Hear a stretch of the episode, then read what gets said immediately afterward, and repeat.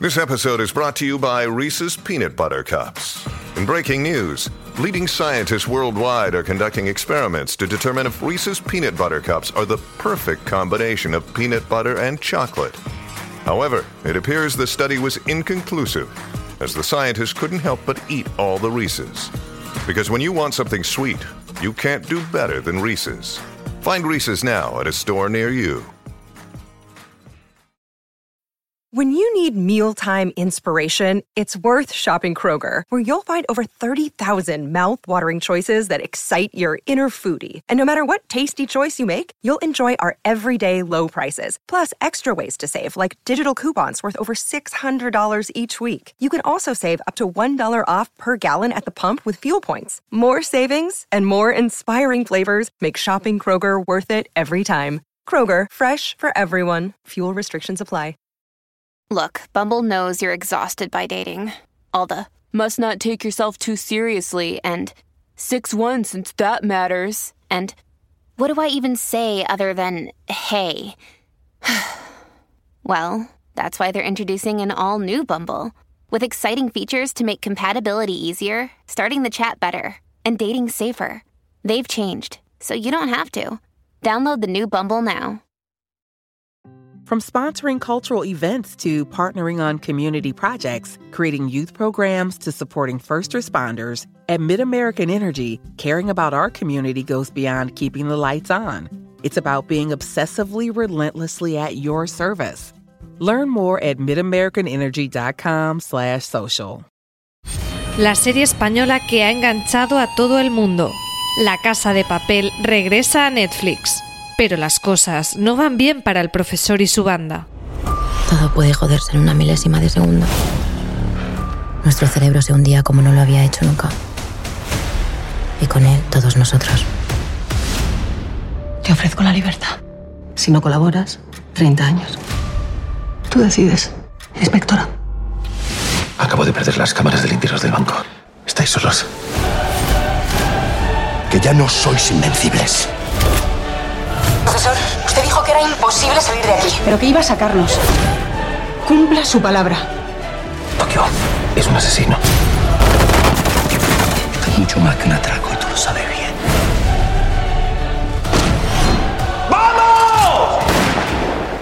La espera ha terminado. Ponte el mono rojo porque un nuevo enemigo puede poner el atraco del siglo en peligro. La Casa de Papel parte 4 ya disponible en Netflix.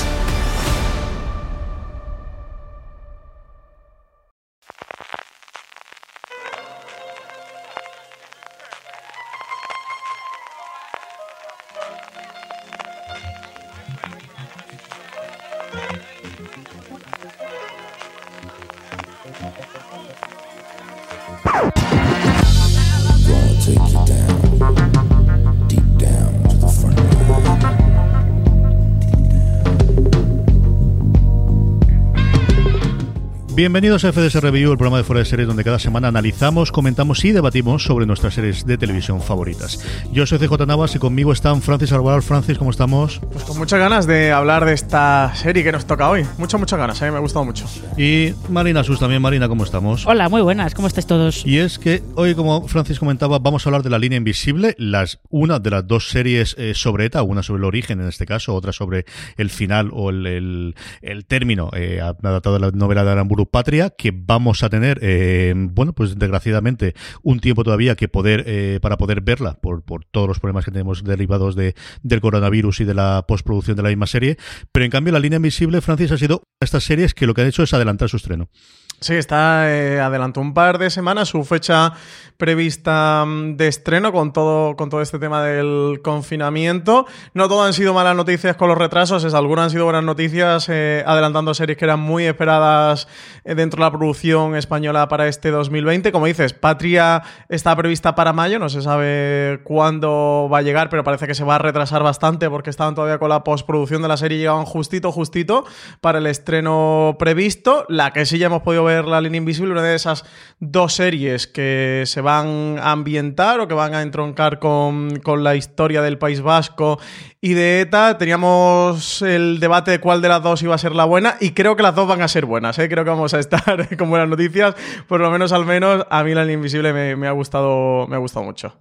Hablaremos ahora de qué nos ha parecido, contaremos evidentemente la sinopsis antes de pasar a la parte con spoilers para aquellos que ya hayáis podido ver los seis episodios de la serie, que además aquí en una labor que también están haciendo casi todas las plataformas, incluida Movistar Plus, que es la productora de la serie, la segunda serie que le producen, eh, que dirigida por Mariana Barroso, Marina, ha puesto a disposición de todo el mundo mundo gratuitamente dentro de ese live que tiene los dos primeros episodios.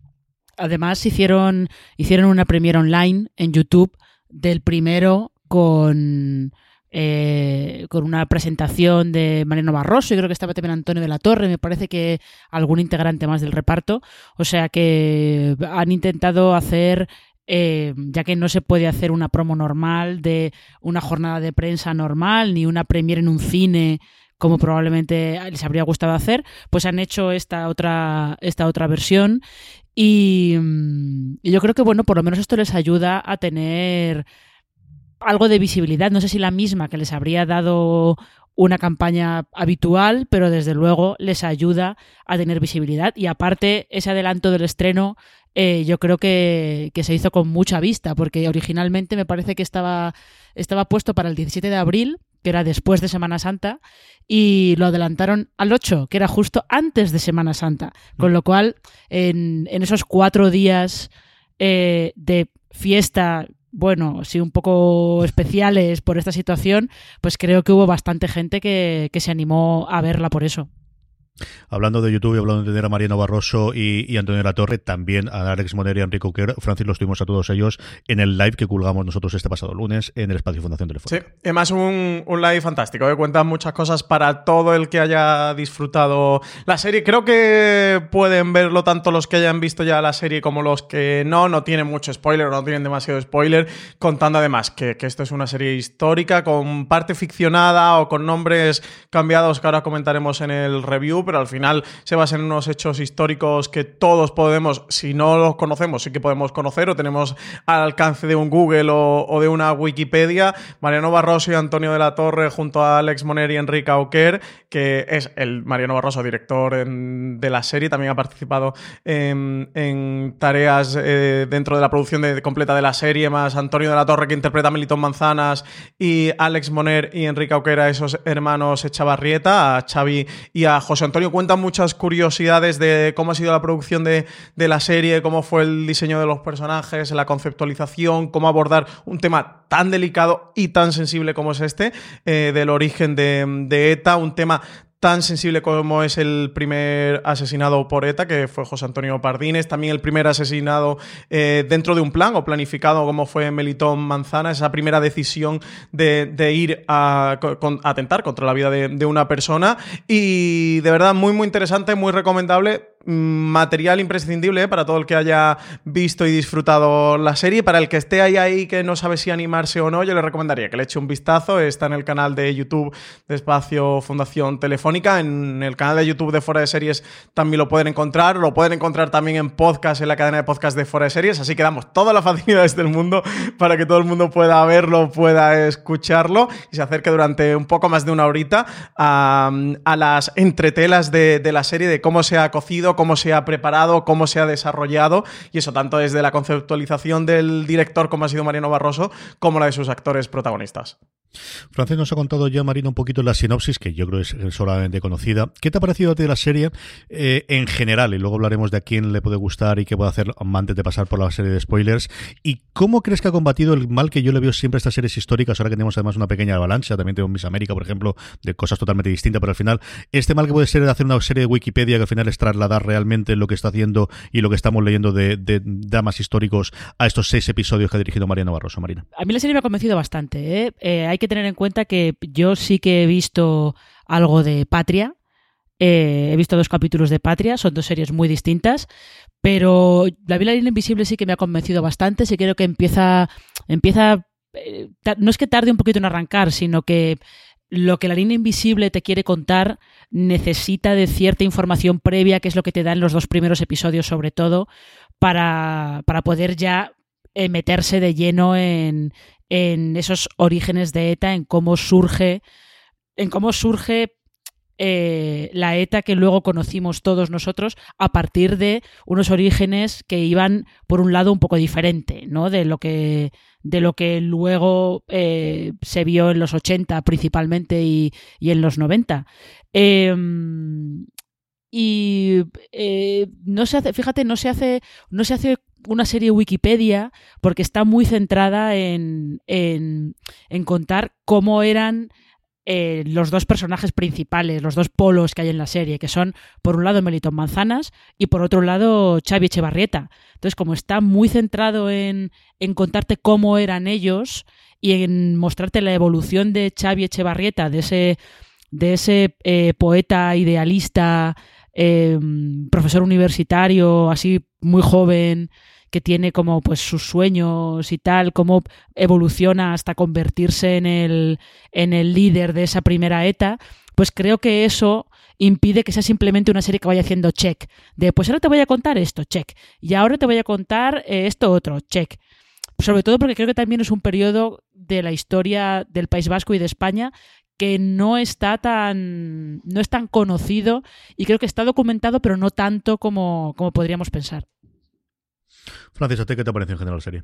A mí mm, me ha gustado mucho y principalmente por la parte de la que estáis hablando. Hay un punto que, a mí me crea un poco de confusión, que creo que es lo típico cuando ves a los personajes, es que te vayas a, buscar sus eh, vidas reales o cómo fueron y tal, sobre todo eh, huyendo de Xavi Echevarrieta y, de José Antonio Echevarrieta y Melitón Manzanas, el resto de personajes, sobre todo los integrantes de la banda de, ETA que van a acompañar a Xavi Echevarrieta durante la serie, sí que les han cambiado el nombre, tienen un cierto eco en, en, algún, en algún personaje real pero lo han ficcionado. Al principio me descolocó un poco, luego he entendido por qué, y es que hay cosas eh, o hechos históricos o documentados de los que se hablan que no está muy claro quién fue el partícipe o que no está bien claro quién fue el culpable o si fueron condenados, luego ellos han mantenido su inocencia. Bueno, hay lo, que comenta Marina, hay muchas zonas de eh, grises y, oscuras alrededor de, toda esta historia de, origen que entiendo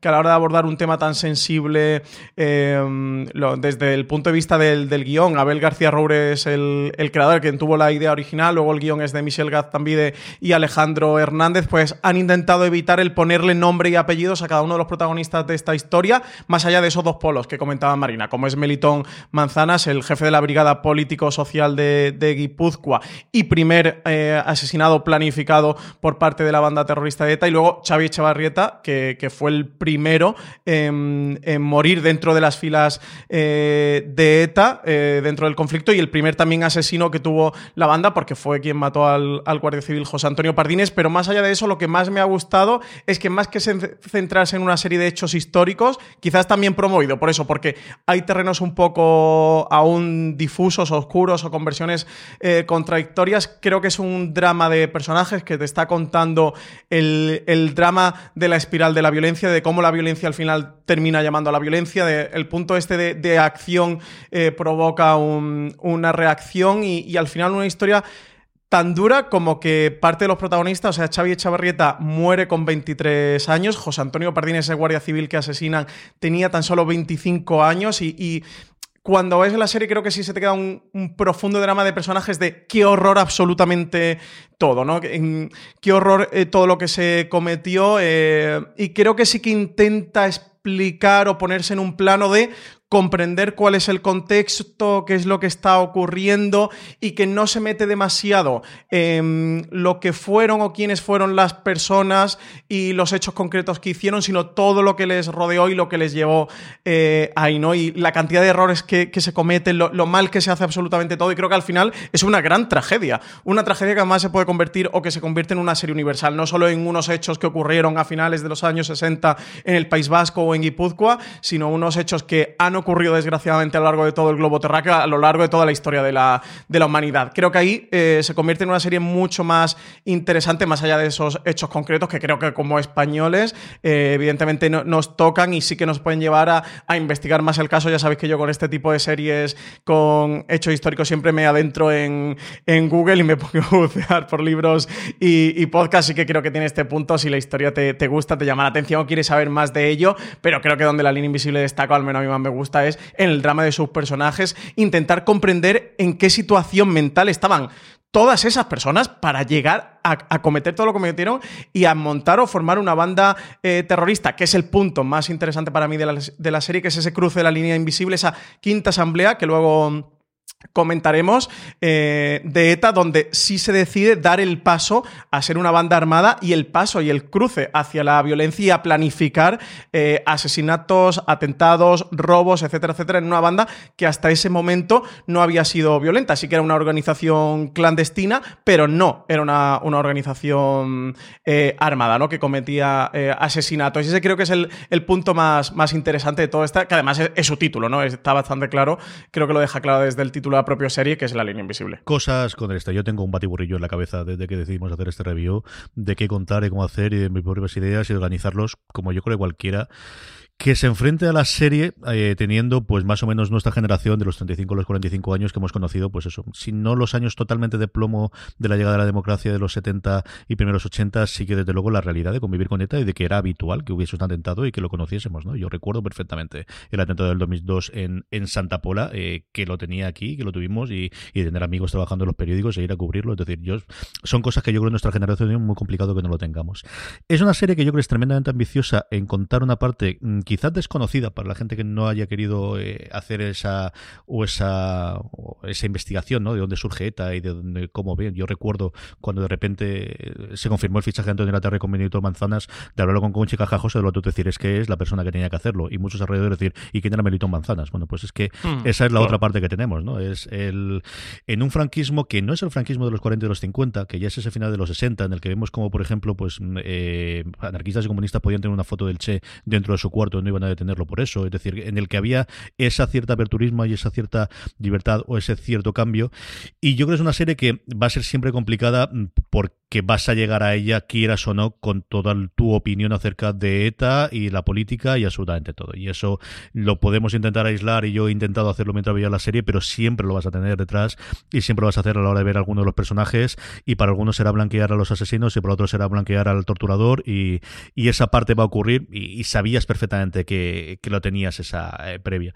A mí me ha gustado en el sentido de que yo creo que una historia From sponsoring cultural events to partnering on community projects, creating youth programs to supporting first responders, at MidAmerican Energy, caring about our community goes beyond keeping the lights on. It's about being obsessively relentlessly at your service. Learn more at midamericanenergy.com/social. This holiday, whether you're making a Baker's Simple Truth turkey for 40 or a Murray's baked brie for 2, Baker's has fast, fresh delivery and free pickup, so you can make holiday meals that bring you all together to create memories that last. Baker's, fresh for everyone. Free pickup on orders of $35 or more. Restrictions may apply. Choose from a great selection of digital coupons and use them up to five times in one transaction. Check our app for details. Baker's, fresh for everyone. Relativamente pequeña de, de, ese punto inicial. Yo creo que una serie más ambiciosa por temporadas podría haber remontado antes a ese origen de esos cuatro que se encuentra que vemos en flashback y es el poquito spoiler que vamos a hacer aquí, luego entrará mucho más en el principio del segundo episodio, que es la creación de medio jocosa, haciendo de no vamos a llamarlo ATA porque sería pato, y entonces tenemos que buscar unas siglas que luego podamos tener y que se pueda utilizar con ellas, y esa evolución de los distintas, de las distintas asambleas que modifican un poquito el, el símbolo político, al final la defensa que van a hacer, o si esto va a ser un movimiento social ligado con el sindicalismo y con el PC en ese momento, que es la única oposición que realmente existía, eh, existía en España al régimen, o por el contrario va a ser una cosa independentista mucho más eh, relacionada con, con, Argel y con lo que había ocurrido eh, en los territorios de Argel de, Francia. Yo creo que eso lo cuenta medianamente bien. Y luego la otra parte que es no llegar hasta los hasta el proceso de Burgos. Yo creo que ahí es donde realmente podría tener otro detonante, podría tener una segunda temporada, que es dos años después todo lo que desemboca de aquí, el estado de sitio que se plantaría en todo el País Vasco por el franquismo y si eso realmente fue el detonante a la teta que después conocimos o no, que es otra cosa que yo se podría analizar en otra temporada, o si esto fuese un planteamiento más ambicioso en el sentido de vamos a contar toda la historia de ETA, que yo creo que no lo plantea ser, como tampoco lo plantea ser Patria, por lo que ha podido el libro, que lo que quiere contar es cómo se reflejó en la, en la realidad eh, social vasca y española, ¿no? que al final yo creo tampoco hay que limitarlo ahí, sino que esto nos afectó absolutamente a todos. Y luego, por lo demás, a mí me ha gustado mucho. Ya, yo de verdad que he disfrutado mucho con el retrato de personajes y con las incongruencias de algunos de los personajes, ¿no? Y lo comentaremos ahora ya con las partes con spoilers, que yo creo que podemos pasar ya, porque si no, no vamos a enrollar, vamos a tener 40 minutos sin spoilers cuando realmente nos aquí. Así que vamos a poner simplemente el trailer de la línea invisible y hablamos ya con spoilers de la línea invisible con eh, Francis Arrabal y con Marina Such. Son unos niñatos de las juventudes del PNV. Una mezcla de jesuitas y comunistas. ¿Es solo una hoja? Es que no son peligrosos. ¿Y por qué no te vas a hablar con el inglés? Mira, si queremos cambiar las cosas, habrá que convocar una asamblea. Necesitamos un líder. ¿Y ese del dibujo? Dispara. Documentación.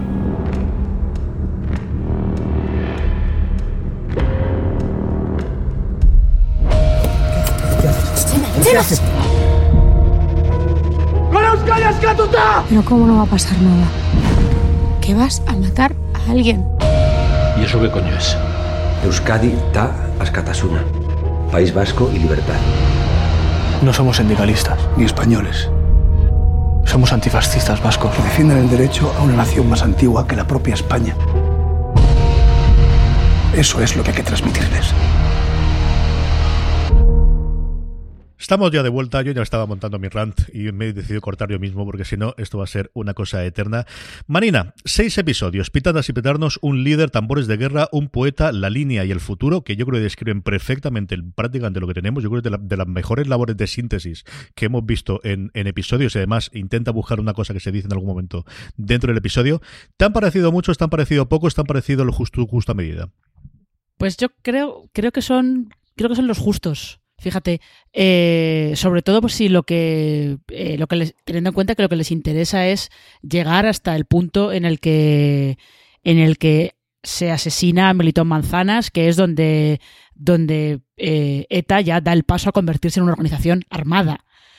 Creo que son, que son suficientes. Más, con más capítulos probablemente se habría perdido fuerza y con menos no habrían tenido suficiente para contar la historia. Y eso que yo creo que con los compañeros que tiene Xavi en ese eh, en esa primera ETA, con los personajes de Ana Castillo, de Patrick Criado y, de, y del resto, creo que esos personajes no terminan de estar del todo bien desarrollados, o no tan bien desarrollados como, como los hermanos Echevarrieta, por ejemplo. Creo que ahí falta un, falta un poquito, no sé, sobre todo teniendo en cuenta que al final los personajes de eh, Maxi y Chiqui, la pareja esta que está ahí en el germen de ETA, son los que tienen ese como ese final, eh, no sé si como esperanzador, y sobre todo que ella tiene esa voz en off, que a mí es lo único que me no termina de convencerme del todo, porque la serie lleva un tono como muy de, mira, te voy a contar esto, cómo serán estas personas y cuál era el contexto para que entiendas por qué estas personas actuaron así.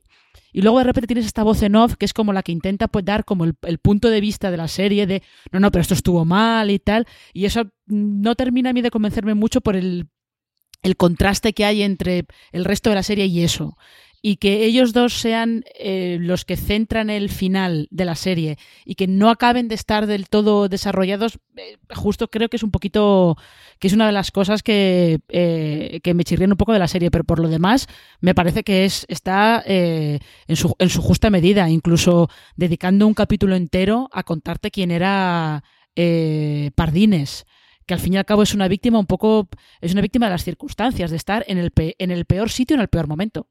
Francis, ¿cómo lo has visto tú? ¿Seis episodios eran suficientes? Y la duración, que al final son episodios de 42 hmm. minutos, ¿eh? Sí, sí. sí. A mí, eh, sinceramente, creo que es uno de los grandes aciertos de la serie. ¿eh? Se ve muy rápida. Yo me la vi con la excepción del primer episodio que la había visto una semana antes con screeners, los cinco restantes en una tarde de, de domingo, de, del pasado domingo de Semana Santa, que eran todos del tirón. Son episodios de 42 minutos que se ven muy rápido. Creo que tiene su medida justa para los hechos que cuenta. Yo coincido contigo, CJ, el punto de. Mmm, entroncarla como una miniserie te está contando lo que debe contarte. Creo que yendo a ser un poco más ambicioso, sí que podrían haber tenido aquí una gran serie dentro de Movistar Plus, que le, que le estamos echando de menos de eh, ese punto de tener series de varias temporadas, de cinco, de seis temporadas, como su gran opus, ¿no? Parece que el gran opus de Movistar iba a ser La Peste, pero iba a tener una temporada, pero al final tuvo dos, no sabemos si va a tener una tercera, y estamos en un punto de Movistar en el que le han funcionado muy bien las miniseries. Y de Madrid, que tenía vocación de ser serie con varias temporadas, por circunstancias circunstancias y avatares de Paco León y Ana Costa, los creadores,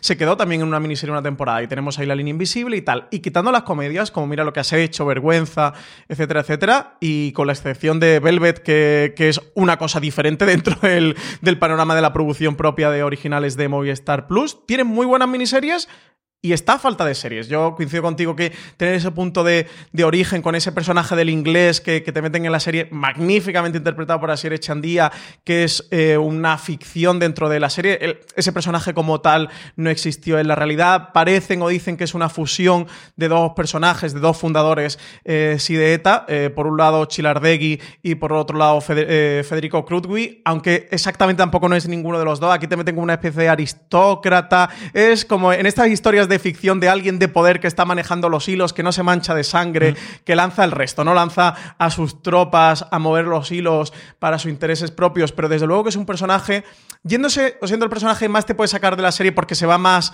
eso, a una ficción o un, a otro tipo de, relato, que, no es un, drama histórico como el de la línea invisible, creo que sí tiene mucha personalidad y él está fantástico y le da mucha raza a la serie, pero eso, haber tenido esa especie de precuela contándote el origen real o la fundación eh, de ETA unos años antes. ¿Qué es lo que ocurre con ese grupo fundacional? Porque los hechos históricos de lo que ocurre con ese grupo fundacional, que cuando llegan a esta quinta asamblea eh, prácticamente quedan dos y saltan esos dos de la banda y en esa quinta asamblea a partir de ahí no va a quedar nadie eh, de los fundadores originarios de, de, ETA. Venir aquí en este hecho con el proceso Burgos, lo que tú dices CJ, y seguir un poquito más adelante, entiendo que cuanto más avanzas en los años de ETA, una serie se te va volviendo más complicada, más difícil, toca muchas sensibilidades. No sé si estamos aún suficientemente lejos temporalmente como para meternos eh, en estos hechos. Eso, fue el 3 de mayo de 2018 cuando ETA anunció su, autodisolución. Sí que fue en octubre de 2011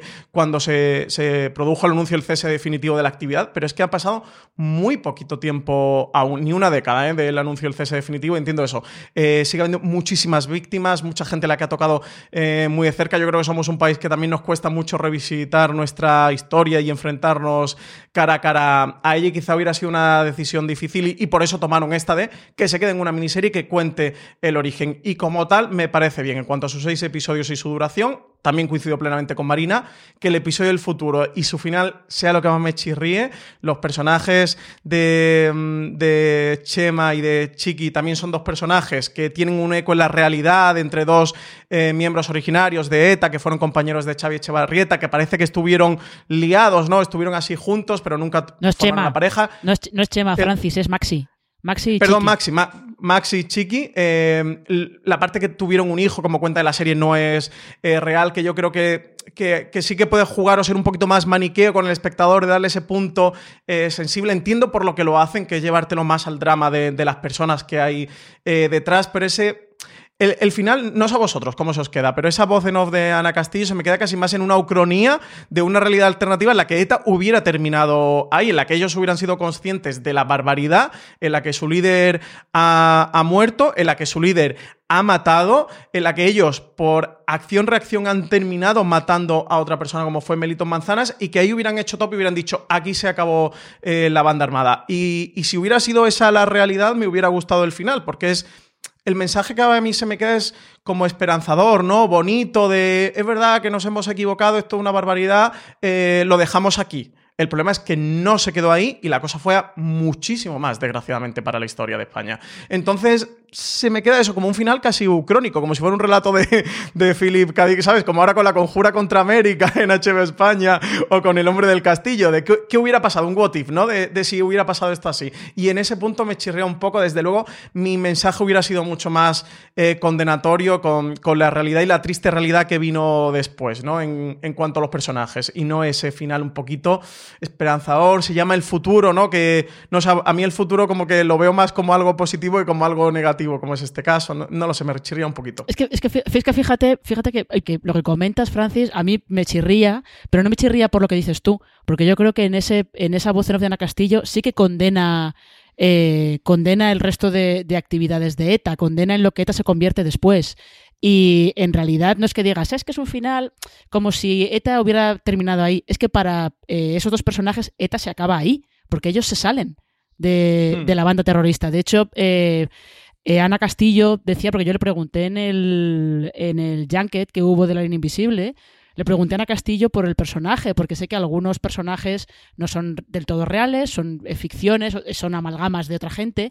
Y ella decía que no, no, que Chiqui está basada en un personaje real. Lo que pasa es que hay muy poca información sobre ella y, es alguien que o alguien que era como muy muy privado y no quería quería dejar atrás esa, esa etapa de su vida y que realmente fue fue alguien que una vez que se hizo que se, eh, se cumplió ese objetivo militar de matar a, Melitón Manzanas, consideraron que eh, su labor en la organización estaba hecha, estaba terminada, y ellos ya no tenían nada más que hacer con, con ETA, sobre todo porque estaban empezando a, a no estar de acuerdo con, con, las directrices que se estaban empezando a imponer en la manera en la que en aquellos años se decidía luchar contra, contra la represión franquista, ¿no? Que también yo creo que es, interesante, que me imagino que lo veremos después, el, la intersección que hay en el germen de, por un lado, organizaciones sindicalistas, eh, eh, comunistas, eh, disidentes de, la represión franquista y luego por otro lado independentistas vascos y ahí se, se, monta como la mezcla esa entre todos esos mm. grupos que es también de donde vienen las tensiones que te muestra que te muestra al principio de la serie. Eh, yo me pasa igual que vosotros. Yo esa última declaración, eh, yo creo la misma sensación que tuve con la última media hora de, del documental sobre el crimen de Alcácer. De no sé qué pinta aquí en medio, no sé exactamente por qué. Creo que es un pegote innecesario. Entiendo las cartelas finales con las letras y contándote la situación más para un público extranjero que incluso español, que yo creo que al final, pues hombre, no sabrás exactamente cuántos intentos tiene ETA, pero sabes más o menos cómo ha sido y cuál fue la evolución posterior. Y esa me extrañó. Y, y Ana Castillo, el personaje, dentro que me gusta, y me gusta que, que pensasen que, bueno, pues el peso que tuvo las mujeres dentro de la organización, de personajes tan conocidos sí, ese punto es interesante, ¿eh? o que desde el principio lo tuvieron. Es cierto que ella me saca mucho del, del, contexto por, por, el, por, el, por el acento, sobre todo. Mira que yo adoro a Ana Castillo por encima de todas las cosas, pero creo que en el resto que sí que hay un esfuerzo de pues los distintos dialectos vascos, más allá que se abre o no en, en euskero, en vascuence, o, o que se hable en español, o como cambien, o como tengan, ella es la que yo creo que sale más. Y mira que esto es una cosa que los críticos americanos suelen decir mucho de cuando alguien intenta hacer un, un acento bostoniano, y a mí yo no recuerdo que me hubiese pasado ninguna en ninguna ocasión con ninguna serie española y esta yo creo que es la primera que la que realmente me ocurre con el papel de, de ella. Y yo creo que ese sí que es uno de los problemas de los seis episodios, ¿no? De que al final esa de repente se queda embarazada muy rápida, se queda con el este muy rápido, surgen esos problemas muy rápidos en una conversación previa. Bueno, pues al final tienes los tiempos que tienes y, y lo que ganas en, en, pues el poder ver la serie en un solo día o de un solo golpe o tener toda esa historia concentrada la pierdes en, en ese mostrar los personajes. Cosa que creo que mm, no, no es así porque yo creo que se refleja muy bien los hermanos Echevarrieta, que yo podemos hablar de ellos, especialmente Xavi, que al final es el gran protagonista de la serie, Marina. Sí, es el gran protagonista de la serie porque es eh, quien dirige el cambio de esa primera ETA desde una organización que lucha contra la represión franquista de manera más o menos más o menos pacifista porque se ve que ellos eh, fomentan huelgas eh, y fomentan protestas de diferentes tipos y cómo él es el que dirige ese cambio hacia la organización armada que empieza a establecer objetivos militares. Eh, y es, el gran protagonista porque él es el que en el que se encapsulan todas esas contradicciones. Porque también eh, cuando está. Yo creo que es, interesante que te muestren que cuando él asesina, cuando mata al guardia civil, a Pardinas, a Pardines, perdón, eh, va puesto de anfetas no ha dormido en días y está bajo una enorme presión. O sea que él ya está convencido de que tiene que matar, pero como que no, no termina de encontrar, necesita un algo que lo lleve hasta ese punto. Y el que lo lleve hasta ese punto es toda esa situación en la que se encuentra con él. Tienes que ir a tal sitio a buscar uno. From sponsoring cultural events to partnering on community projects, creating youth programs to supporting first responders, at MidAmerican Energy, caring about our community goes beyond keeping the lights on. It's about being obsessively relentlessly at your service. Learn more at midamericanenergy.com slash social. This holiday, whether you're making a Baker's Simple Truth turkey for 40 or a Murray's Baked Brie for 2, Baker's has fast, fresh delivery and free pickup, so you can make holiday meals that bring you all together to create memories that last. Baker's, fresh for everyone. Free pickup on orders of $35 or more. Restrictions may apply. Choose from a great selection of digital coupons and use them up to five times in one transaction. Check our app for details. Baker's, fresh for everyone. Explosivos, pero ten cuidado porque hay controles en la carretera, a ver si te van a pillar y como te pillen se va a ir toda la mierda. Como que esa, esa, y esa dualidad de es un poeta muy sensible y muy idealista y él quiere cambiar las cosas, pero luego al mismo tiempo es de los primeros que dicen no, no, aquí hay que mancharse las manos de sangre porque si no no vamos a conseguir nada. Eh, esas, más luego esa sospecha que te queda siempre de, eh, de que igual el hermano mayor no es que lo utilice, pero como que el hermano mayor está viviendo sus propios deseos de, actuar de esa manera a través de, su hermano pequeño. El mayor no puede porque físicamente no puede, entonces como que lo proyecta todo y lo canaliza todo a través del hermano pequeño de Xavi, que idolatra a su hermano mayor, que haría cualquier cosa por él. Francis, ¿cómo has visto a Pepe?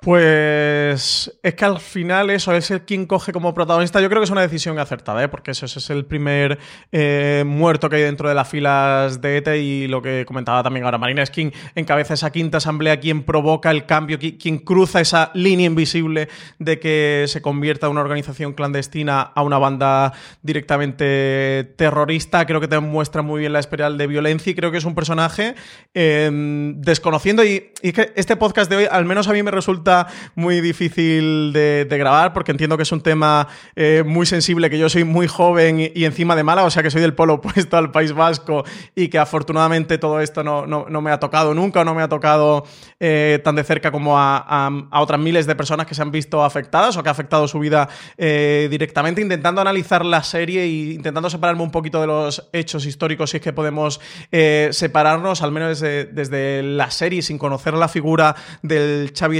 Chavarrieta real, eso más allá de una Wikipedia y, tres artículos que me haya podido leer sobre él para documentarme un poquito, creo que sí que encierra eh, y, polariza alguna de las cuestiones que, intenta analizar la serie y es de ese estudiante, o sea, al final eh, estamos en el contexto de la España del finales de los 60, donde él es un estudiante excelente que siendo de cuarto curso eh, da clase a los de primero, que coquetea con la posibilidad de, ir a Oxford y, y que está echando la solicitud.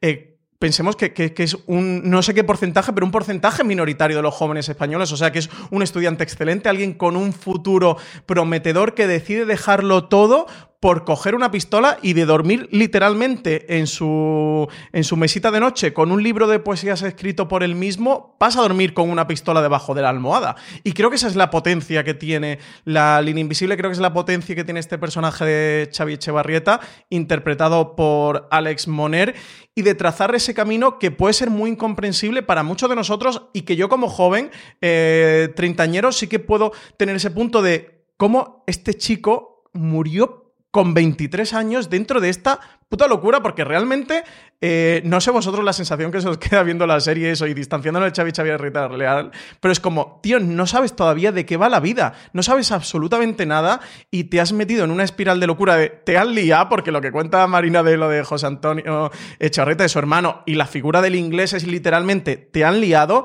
eh, y te han cogido y te han metido aquí, pero por otro lado ves que es un intelectual o es un protointelectual que escribe poesías, que se mueve por los círculos de lectura, que es un gran conocedor de, los clásicos y todo esto por lo visto sí que lo coge del Xavi Echevarrieta eh, real. ¿Y cómo pasas de, ahí, de una familia que más se ve eh, liderada por una mujer, con ausencia del padre, que es hasta cierto punto pues modélica, ¿no? O ejemplar de, clase media trabajadora y tal, pero con, un hijo que es un alumno excelente, eh, se convierte en el, en el líder de todo esto, de, todo el horror que va a venir después, que encabeza todo este movimiento y encima se convierte en el, primer eh, asesino de ETA y el primero que va a morir dentro de ETA. Desde ese punto de vista eso me parece muy complejo y me quedo con, para mí, la frase proverbial dentro de la línea invisible y que refleja toda esta locura que es cuando van a, a este señor eh, vasco a, recoger una pistola, ¿no? Ir a por una pistola y tal que, que él tiene,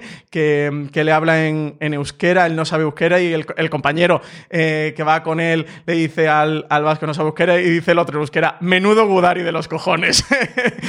y esa, es esa gran... Barroso y, y, Antonio de la Torre lo comentan en el live como esa gran complejidad también que, se, que, que encierra el personaje de Chavarrieta, de que él no sabía euskera, que él defiende y promueve todo este movimiento obrero, eh, sindicalista, socialista, eh, hacia una ETA que pasa de ser ahí, que lo, que lo vemos en, una, en, unas escenas, creo que es del segundo episodio de La Invisible que me gusta mucho, de esas revueltas que está viendo las fábricas contra el franquismo y de un poco esa resistencia antifranquista, socialista en el País Vasco, con directamente una banda terrorista, se convierte en una banda terrorista, lo que tú comentas. Ese eco también con la Argelia eh, expulsando a, Francia, que también se comenta en la serie, será una banda terrorista donde eh, la patria del País Vasco, el independentismo, bueno, esa izquierda berchale, ¿no? Ese amor por la patria vasco y, donde deciden morir y, matar, porque consideran que es lo que hace falta necesario, o lo que es necesario, ¿no? Cruzar esa línea, mancharse eh, de las manos de sangre. El personaje del inglés también lo comenta,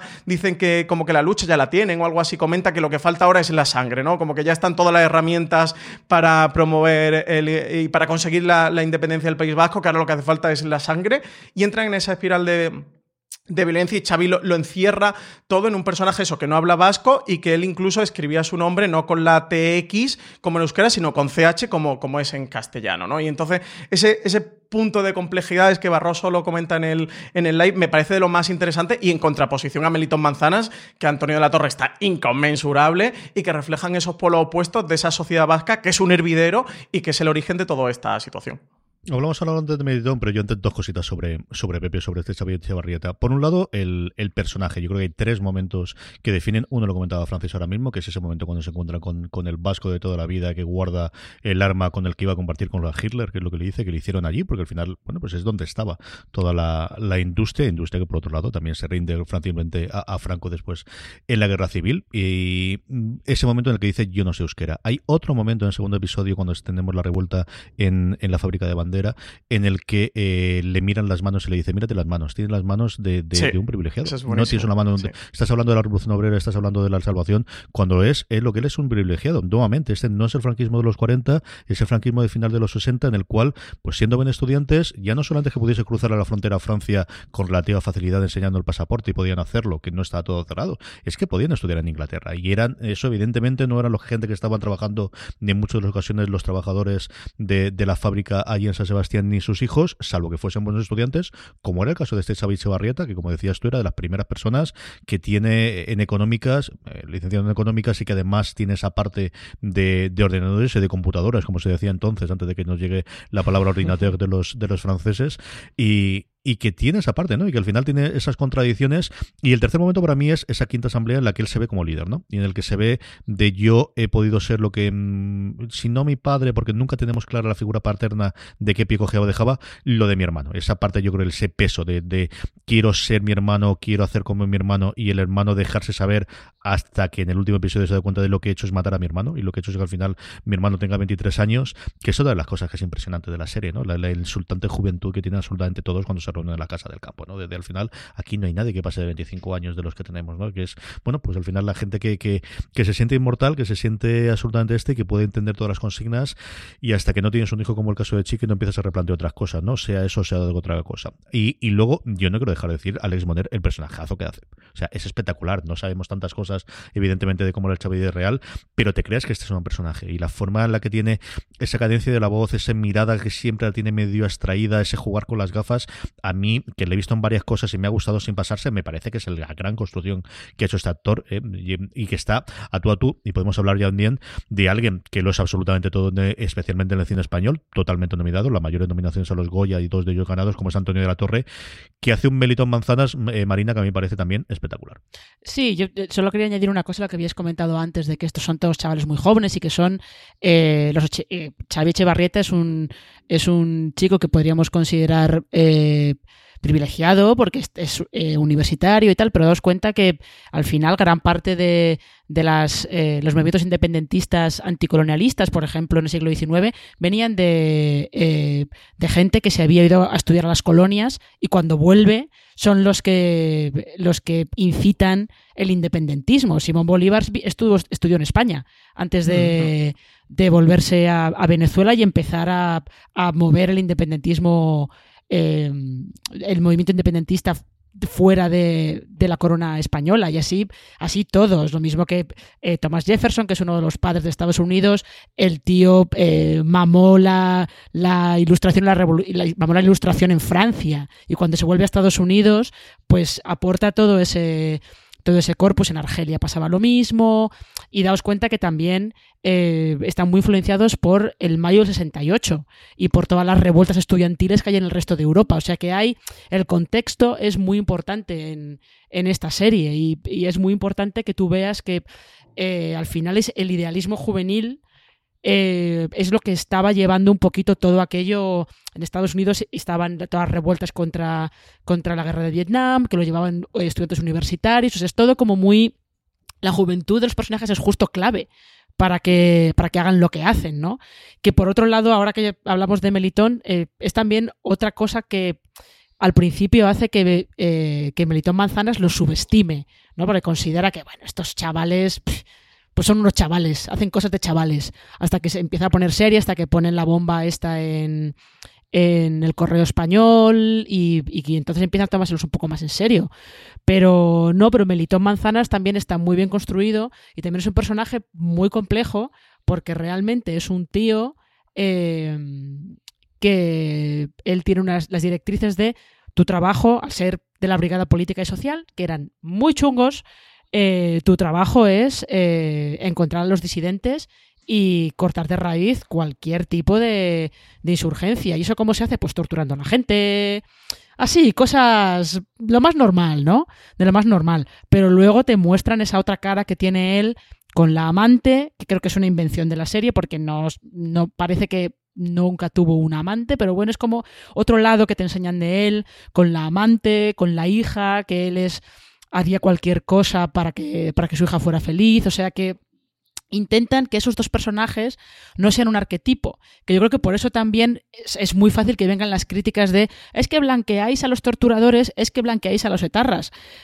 Eh, si tú lo que quieres es una serie que te diga estos eran malísimos, pues la línea invisible no lo es, te deja muy claro eh, el contexto en el que había, que era un contexto diferente del que hubo después y que la, gente que estaba en, el meollo de todo el asunto eran personas que tenían sus cosas, que se, se movían, estaban movidos por unas cosas o por las otras. Eh, es, es, complicado, como dice Francis, es un tema complicado sobre, y más sobre todo en ese momento, porque yo creo que en ocasiones ahora nos cuesta ponernos mentalmente en ese momento. Que es una cosa que yo me estoy dando cuenta que pasa mucho, eh, está pasando mucho cuando las fans más jóvenes hablan de amar es para siempre, por ejemplo, que no son capaces de ponerse, lo, te, lo tenía que Madre sacar. Mía, de la línea invisible a amar, ¿eh? Sí, pero, viene, pero esto tiene, pero tiene, pero tiene su, tiene su explicación. Las fans más jóvenes no son capaces de ponerse en la tesitura mental de alguien que vive en los 70 y a mí, me cuesta, a mí me cuesta, yo nací a finales de los 70, a mí me cuesta mucho también hacerlo a veces. Si no eres capaz de hacer eso, de ponerte en esa situación mental, te cuesta mucho más entrar en lo que te propone la serie, o si la serie no es capaz de, transmitírtelo. Yo creo que la línea invisible te transmite bien lo que, lo que podía haber en la cabeza de esas personas que estaban viviendo en una dictadura, al fin y al cabo. Francis, ¿qué te pareció Antonio La Torre? Espectacular, eh, fabuloso. Eh, he estado también buscando mucho sobre, sobre este Melito Manzana porque nos pasa, como, como dices, ¿no? Con Alex Moner, con Enrique Auquer, con, con Ana Castillo, que quizás para mí sea el personaje que está más desdibujado y la actriz que tiene mmm, menos protagonismo dentro de la serie y, eh, y tal, o con Asier Echandía, que, que, son personajes que o tienen un eco en la realidad o, directamente tienen nombre y apellidos, como si son Melito Manzanas y Xavi Echevarrieta, pero no conocemos el real o son figuras muy desconocidas. Y desde luego sobre Melito Manzanas, buscando sobre él, hay muchos eh, agujeros negros alrededor de, de, su historia. Parece que formaba parte del ejército eh, de Mola cuando la sublevación franquista, que lo detiene dentro de la República, que está en la cárcel, que de joven eh, formaba parte de una compañía de teatro, que tiene un eco en el último episodio que han introducido, ese guiño eh, que dicen que se escucha al personaje, le preguntan qué, le hubiera gustado ser él si no hubiera sido policía y él dice actor, es porque él de joven formó parte de una compañía de teatro y por lo visto era muy aficionado al teatro, parece que tuvo conexiones con la Gestapo, pero todos son eh, pareces, leyendas, apuntes, en cuanto a todo el tema de las torturas, que, y también por el blanqueamiento que estamos comentando, que se ha hablado mucho en, redes sociales, es algo que también está muy difuso. Eh, los testigos de la época o gente que incluso sufrió eh, sus torturas, sí que se habla de que al menos llegó a torturar a más de 2.000 personas. Dicen que era un tipo eh, quien lo conoció o tuvo la desgracia de conocerlo, de toparse con él, que, podría ser considerado un psicópata, de que realmente abusó de su poder, que formaba parte de esta eh, policía que, que, el, que el régimen le permitió ejercer un abuso de, de, poder que no está derecho, eh, pues estaría en la cárcel y, o, en un, o en un penal psiquiátrico por, por directamente demente, pero que de nuevo eh, son ecos. Sí que eh, me ha hecho mucha gracia, eh, escuchaba uno de los protagonistas de, la época hablando sobre Meliton Manzanas, que le preguntaban con quién podría hablar que le hablaran de Meliton y le decía, pues mmm, creo que realmente es imposible, ¿no? Y This holiday, whether you're making a Baker's Simple Truth turkey for 40 or a Murray's Baked Brie for 2, Baker's has fast, fresh delivery and free pickup, so you can make holiday meals that bring you all together to create memories that last. Baker's, fresh for everyone. Free pickup on orders of $35 or more. Restrictions may apply. Choose from a great selection of digital coupons and use them up to five times in one transaction. Check our app for details. Baker's, fresh for everyone. Y también está la leyenda, que dicen que no es leyenda, que es real, que el día que murió, en los bares de, Guipúzcoa, se, acabó el champán de, la gente celebrándolo, ¿no? Entonces, es una figura, de nuevo, muy compleja, eso, con, muchos matices y muchos grises alrededor, en el que aquí tenemos a un Antonio de la Torre que sin haber conocido el Melito Manzana Real, que además era bajo, rechonchete, calvo, o sea, no se parece nada físicamente a Antonio de la Torre, que es así como un tío bastante apuesto y galán y tiene tupido pelo. Eh, creo que interpreta bien a ese eh, la mente arquetipo que podemos tener de la policía de, de la brigada político-social de esa escena. A mí hay dos escenas en torno al que me pone los pelos de punta. Uno y, ninguna es de torturas ¿eh? una es cuando él va a la librera porque está investigando a este Pepe y llega por las buenas y todo se lo dice de buenas de oye sabes que soy policía que pertenezco a la brigada político-social y que tienes que cooperar conmigo y cuando la otra se hace la tonta que creo que te habla muy bien de, de la época de la sociedad vasca y, y de cómo eran aquellas gentes a finales de los 60, él le deja y le explica las cosas bien claras y oye, la otra lo pilla la primera, ¿no? Y entonces ese sí que creo que transmite eso que hablan de Milton Manzanas, que infundía verdadero pánico y terror entre quienes le, conocían, ¿no? Y que, sí que era una leyenda, ya no solo dentro de los miembros de ETA, sino dentro de la sociedad vasca o dentro de los movimientos obreros, anarquistas o sindicalistas, eh, sino que era una persona con mucho peso dentro de la sociedad y que desde luego era un nombre temido. También escuchaba a, a un... No sé si era miembro de ETA o sindicalista que estaba en la cárcel cuando eh, matan a, a Melton Manzanas, que dice que un compañeros suyos le llevaron como una cesta de manzanas eh, como guiño de que había muerto Melitón, que estaban allí los guardias y decían que le decían, creo que es sarraseta, que es eh, manzana en vasco, él no lo pillaba y cuando se fue el guardia dijeron que había muerto Melitón y fueron allí a celebrarlo con él, ¿no?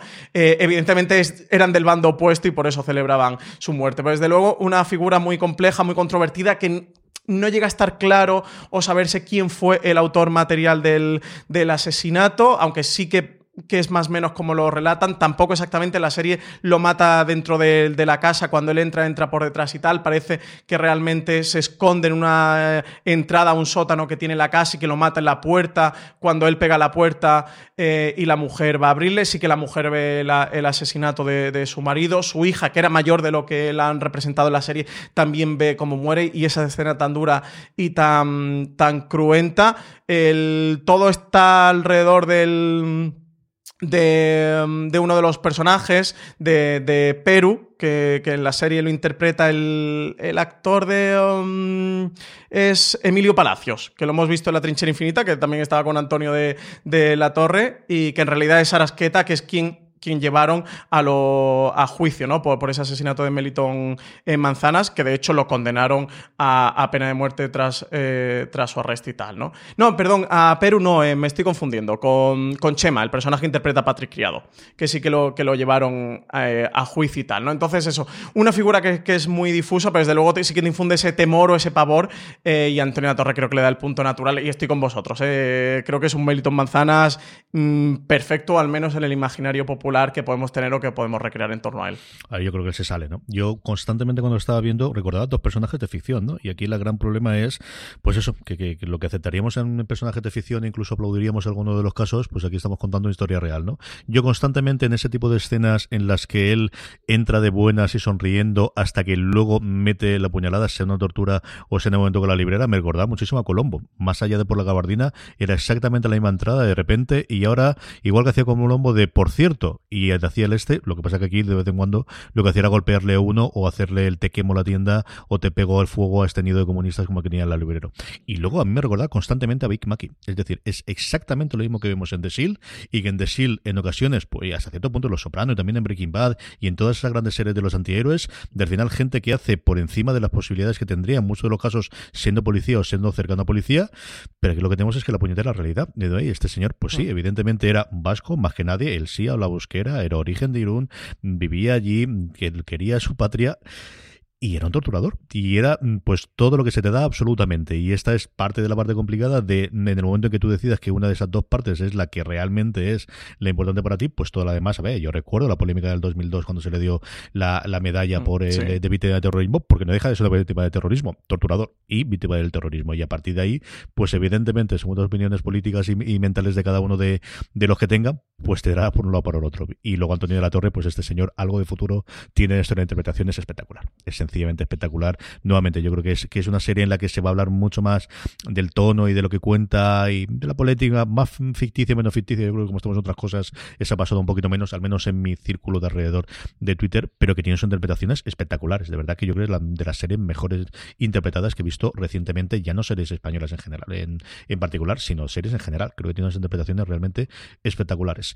Marina, ¿alguna cosita más? Porque nos quedan 5 o 10 minutitos para, para terminar. ¿Alguna cosa más sobre la serie que quieras comentar? ¿Alguna escena, algún momento, algún personaje de esos secundarios que te haya gustado?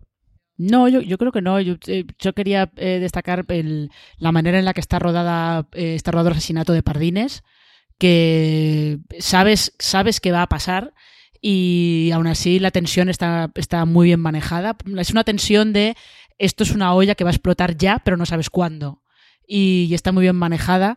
Y lo que antes comentaba CJ de que, de que es una, es una serie que está muy bien interpretada, lo que decía Francis de que hay algunos personajes que pues que no están del todo bien desarrollados. Por ejemplo, eh, el de Ana Castillo ya lo, sac- lo saca adelante a puro carisma directamente. Eh, porque sabes muy poquito de ella y sale adelante simplemente por eso, porque ella, porque ella eh, llena la pantalla siempre que está, siempre que está ahí. Y luego está el compañero de, de Benito Manzanas, que no recuerdo cómo se llama, que lo interpreta Pablo Derqui, que creo que es incluso un personaje eh, hasta más oscuro y más amenazador que Manzanas, porque es verdad que no sabemos casi nada de él, pero es que ese eh, parece disfrutar incluso más todavía de lo que hacen que su jefe, y es un tío todavía más oscuro y más chungo. Y además, encima, eh, lleva, lleva una pinta como de oficinista gris que aún lo hace, aún hace que te dé un poquito más de miedo. Pero no, yo creo que mm, la serie está maneja, el tono lo tiene muy bien pillado desde el principio, lo maneja muy bien. Y, y, es. Yo tengo mucha curiosidad porque se estrene por fin Patria y que todo el mundo pueda ver, eh, por lo menos, creo que simplemente con ver eh, el asesinato que se, se, enseñaba en el teaser de Patria. Solamente con ver ese asesinato eh, ya se puede, se puede hacer una comparación con la línea invisible y hablar horas y horas y horas del diálogo entre, entre las dos series, pero tendremos que esperar. Es, pero de verdad que tengo mucha curiosidad por ver qué diálogo se puede establecer entre esas dos series. Una contándote el origen de ETA y la otra contándote, más que el final, las consecuencias que casi 50 años de actividad de ETA acaban teniendo en, en, en la sociedad vasca principalmente. ¿Sabes que todo esto solamente recochineo para decir que ella ha visto Patria? Y he visto dos, dos capítulos. Totalmente, totalmente. Eres la tercera vez Nos que está poniendo los dientes largos de una manera muy gratuita po- porque no está contando nada de Patria, porque no puede contar nada, porque tiene su opinión embargada, pero no ha dicho ya tres veces que ha visto Patria la sinvergüenza. Pero no, pero es- Chamorro, Pues sí, tengo de Chamorro, gracias. nos Chamorro, antes, sí. eh, Marina, Sí, yo coincido. La- el momento que entra en la habitación de José Antonio con, con el ese del cheque, yo que pensaba que se le iba a arrancar el posterior trasero a la cara, ahí es el momento que realmente da miedo de decir, bueno, pues algo, por algo está de segundo de Melitón. Claro, sí que sí que sí. Francis, ¿alguna cosa más de la serie que te haya gustado? Yo, la segunda escena de, mm, que tenía que ver con Melitón, que, he dicho que, me ponía los pelos de punta que no he llegado a, a comentar, es cuando dentro de ETA deciden, hacen esa votación para decidir cuál va a ser su primer asesinato, planifican su primer asesinato.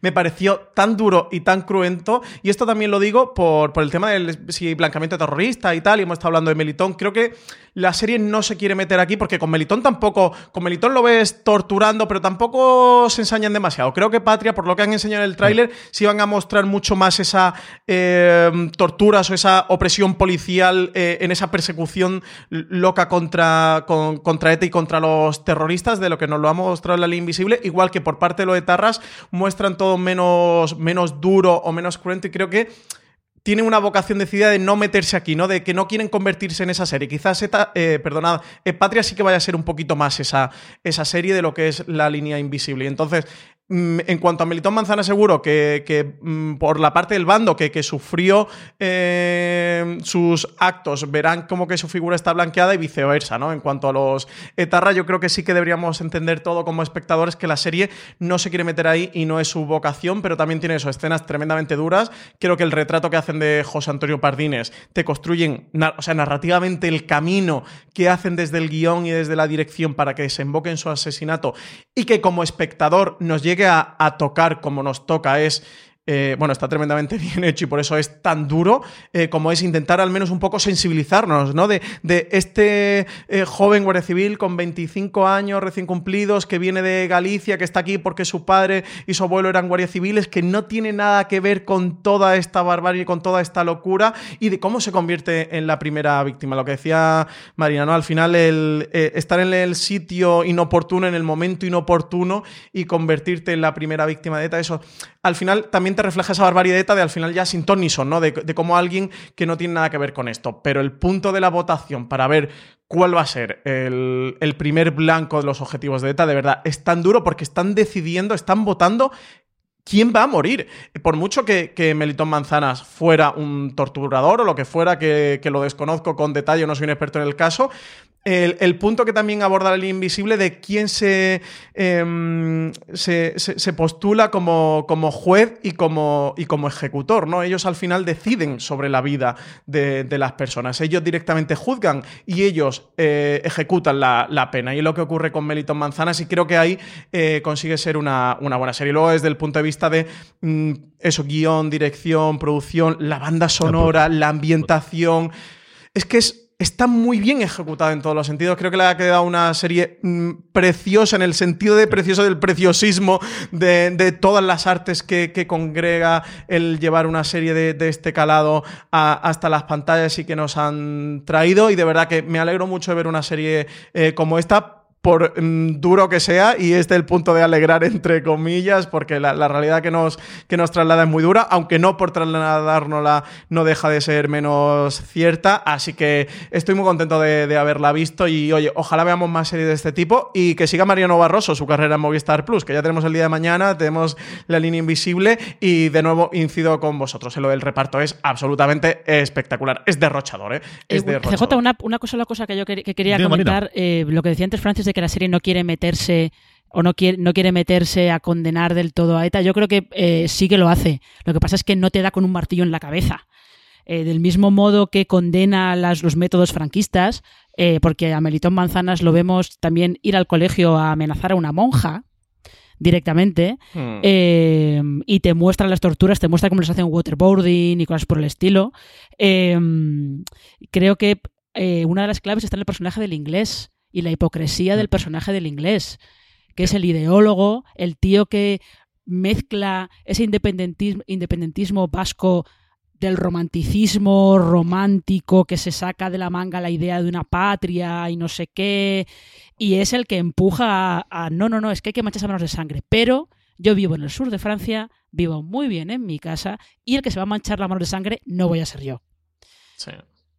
No, si yo sobre todo lo decía por eso, porque hay mucha gente del.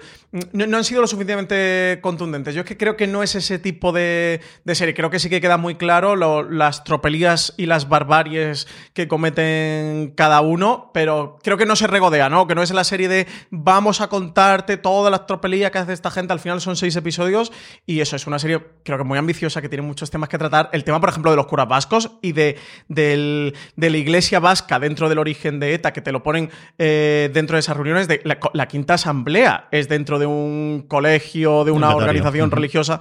Sí, y tal, eh, de cómo, el de cuándo tortura Melitón Manzanas al, a un. Seminarista. A un a un seminarista y tal, y, y, van allí a recogerlo. El personaje que interpreta Ramón Barea, que, que, es un actor enorme, y tiene un personaje pequeñísimo, pequeñísimo, pequeñísimo, que te da la altura de la producción de, de esta serie, tener a Ramón Barea para esto, que interpretó en la película de Borja Coveaga El negociador, era el uh -huh. protagonista del negociador. Eh, y cómo te refleja eso, el eco y el peso que tienen dentro, dentro de, de todo el origen de, de, ETA, que es algo que siempre se le ha achacado mucho a la Iglesia Vasca, que se ha hablado mucho, y que aquí en la serie tiene cuatro pinceladas, que creo que son pinceladas suficientes, ¿eh? me refiero, la meten y están, pero a lo mejor hay gente que le resulta o le parece poco. Bueno, irá esto también cuestión de sensibilidades y de, y de pareceres y de opiniones, por supuesto. Y es una serie preciosa, lo contaba Francis, yo lo hablaba con, con, Juan Galonce el otro día, decía, porque además decía, pero ¿cómo han conseguido ese coche? Si es imposible, con lo que cuesta esto, ¿cómo han podido hacerlo? Es, es un nivel de producción sencillamente espectacular, o sea, los vehículos, las calles, la recreación de los bares, de los lugares, es, es una verdadera pasada. En fin, que con esto cerramos la línea invisible. Podríamos hablar muchísimo más sobre la serie y más que seguiremos hablando. Ya hemos hablado de ella en foradeseries.com. Tenéis la crítica de Marina eh, completa después de ver los seis episodios. Tenéis ese live que de verdad que os recomiendo encarecidamente que veáis en el espacio Fundación Telefónica en su web, pero podéis encontrarlo a través de nuestro eh, web. También tenéis en Fuera de Series un artículo en el que os invita directamente, incluido también otro que hemos publicado recientemente de siete curiosidades que desveló el equipo de la línea invisible en el último Fuera de Series Live en el que sacamos alguna de esas declaraciones y tenéis también el vídeo en vivido. Don Francisco Arrabal, un abrazo hasta el próximo programa. Pues un abrazo enorme, CJ, hasta el próximo. Doña Marina Such, un beso muy fuerte hasta el próximo programa. Hasta el próximo programa.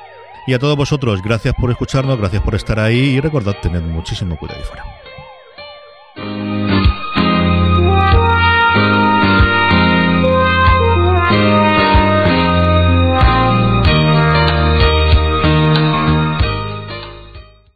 This holiday, whether you're making a Baker's Simple Truth turkey for 40 or a Murray's Baked Brie for 2, Baker's has fast, fresh delivery and free pickup, so you can make holiday meals that bring you all together to create memories that last. Baker's, fresh for everyone. Free pickup on orders of $35 or more. Restrictions may apply. Choose from a great selection of digital coupons and use them up to five times in one transaction. Check our app for details. Baker's, fresh for everyone.